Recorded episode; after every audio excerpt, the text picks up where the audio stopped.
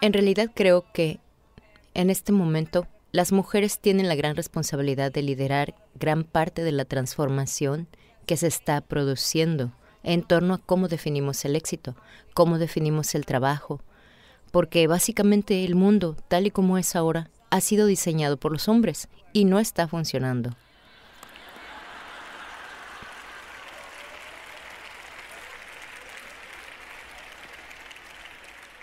Hay, hay unos pocos hombres buenos que son muy necesarios.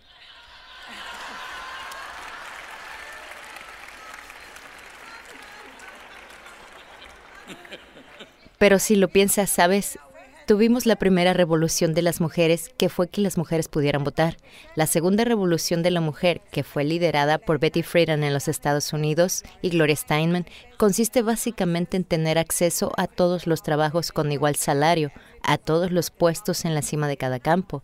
Y ahora creo que hay una tercera revolución femenina, que está redefiniendo qué son el éxito y el trabajo. Así que, en lugar de simplemente decir, quiero estar en la cima contigo donde estás, Solo decir, ¿es esta realmente la mejor manera de dirigir un negocio? ¿Es esta realmente la mejor manera de dirigir nuestro mundo? Y las mujeres están diciendo no. Muchas mujeres están diciendo necesitamos, de hecho, cambiar la estructura corporativa en la que estamos compitiendo, cambiar el mundo político en el que estamos compitiendo, no solo competir en los términos que los hombres crearon. ¿Y sabes qué? Cuando estos cambios ocurran, y están ocurriendo, los hombres van a estar increíblemente agradecidos.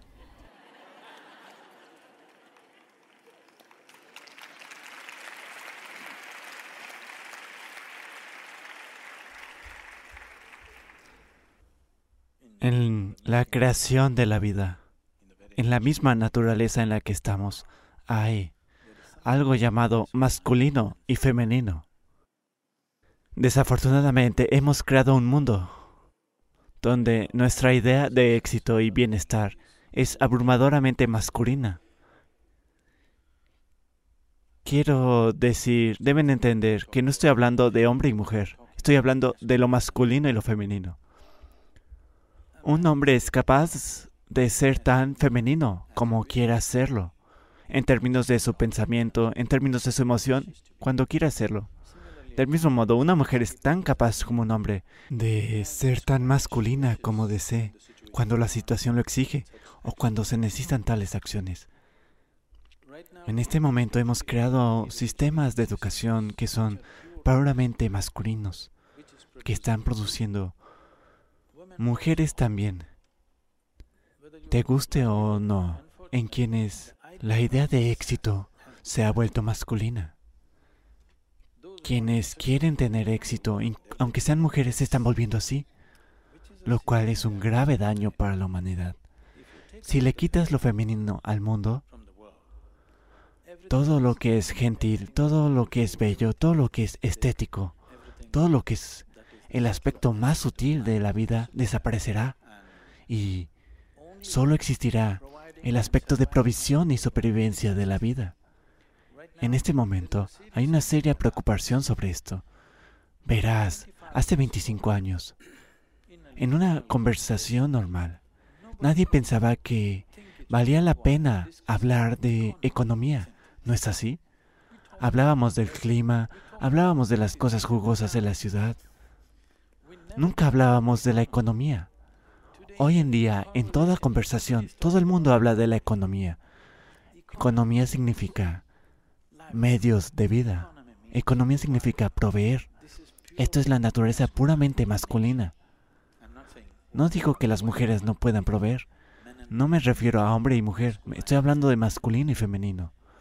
Y si haces que la sociedad sea tan abrumadoramente masculina, destruirás lo femenino.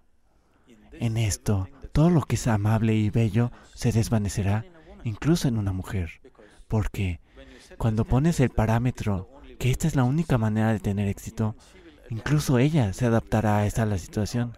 Y siento que se están adaptando y muchas mujeres están expresando su masculinidad de manera mucho más fuerte y cruda que un hombre. Está sucediendo. Esto es angustiante porque si me permites compartir algo de mi vida, ¿sabes? Esos días, cuando estábamos creciendo, mi padre es médico, él es el proveedor. Mi madre nunca ganó una rupia en su vida, pero nunca fue de tal manera que si no gana es menos. No, ella era la persona más valorada. De niño, cuando miro atrás y veo, con el debido respeto, cuando miro atrás y veo la forma en que mi vida evolucionó, podría muy fácilmente vivir sin mi padre, pero no puedo imaginar mi vida sin mi madre. Ella nunca ganó nada, pero ese no es el punto. De dónde venía el dinero no hacía ninguna diferencia, pero cómo se hacían las cosas en la casa lo era todo. Debo decirte las cosas simples. Ella lo hacía todo en la casa, desde coser hasta bordar, cocinar, todo. Porque no quería que nadie más hiciera eso por su marido y sus hijos. Quiere hacerlo ella misma. Si viajábamos a algún lugar, si teníamos que dormir, si ella veía una funda de almohada vacía, ya sabes, cuando viajas a otro lugar, solo hay fundas de almohadas blancas. Ella decía, ¿cómo los niños pueden dormir en fundas de almohada vacías? Y sacaba su aguja e hilo justo ahí. En cinco minutos bordaba una pequeña loro o una flor. Este pequeño loro verde, yo lo miraba fijamente y me dormía. Es tan profundo en mi conciencia hoy ese pequeño loro verde. Porque ese sentido de ese cuidado. Creo que ese pequeño loro verde se hundió tan profundo en mí y en muchos sentidos quién soy hoy es una manifestación de ese pequeño loro verde que ella bordaba en esas fundas de almohada.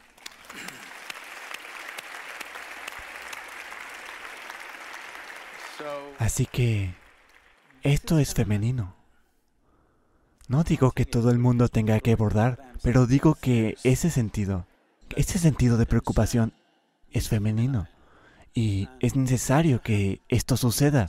En el sistema del yoga, cuando, ya sabes, en el hatha yoga, es una palabra común que se usa en todas partes sin conocer el significado por lo general. Hatha significa ha, significa sol, ta, min significa luna.